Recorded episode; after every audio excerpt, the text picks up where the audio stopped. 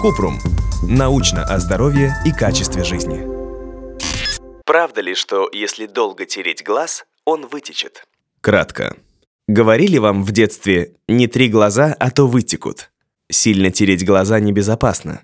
Они, конечно, не вытекут, но такое механическое воздействие может привести к покраснению, заражению инфекцией, ухудшению зрения и темным кругам под глазами. Подробно.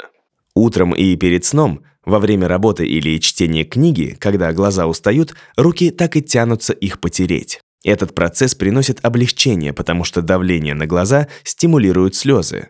Они смачивают сухие, раздраженные глаза и удаляют пыль. Однако, как бы ни было приятно тереть глаза, это может привести к кратковременному или даже необратимому повреждению. Почему тереть глаза – плохая идея? Физическое воздействие на глаз может привести к следующим последствиям. Заражению.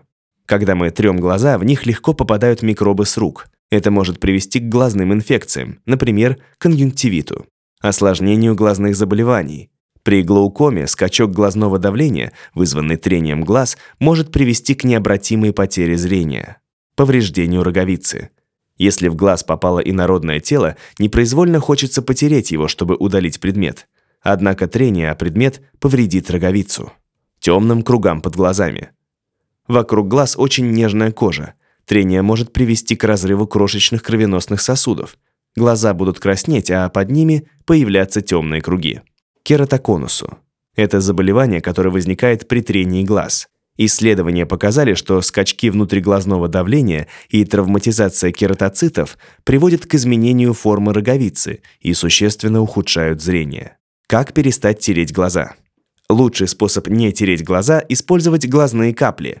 Безрецептурные увлажняющие капли или с эффектом искусственной слезы подойдут, чтобы увлажнить глаза или предотвратить зуд. Если в глаз попало инородное тело, попытайтесь промыть его стерильным физиологическим раствором и обратитесь к врачу. Когда обратиться к врачу?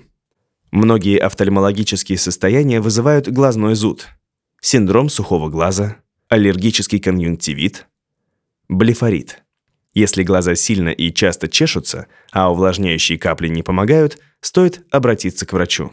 Если у вас возникли вопросы, пишите нашему боту в Telegram регистратура Купрумбот. Ссылки на источники в описании подкаста. Подписывайтесь на подкаст Купрум. Ставьте звездочки, оставляйте комментарии и заглядывайте на наш сайт kuprum.media.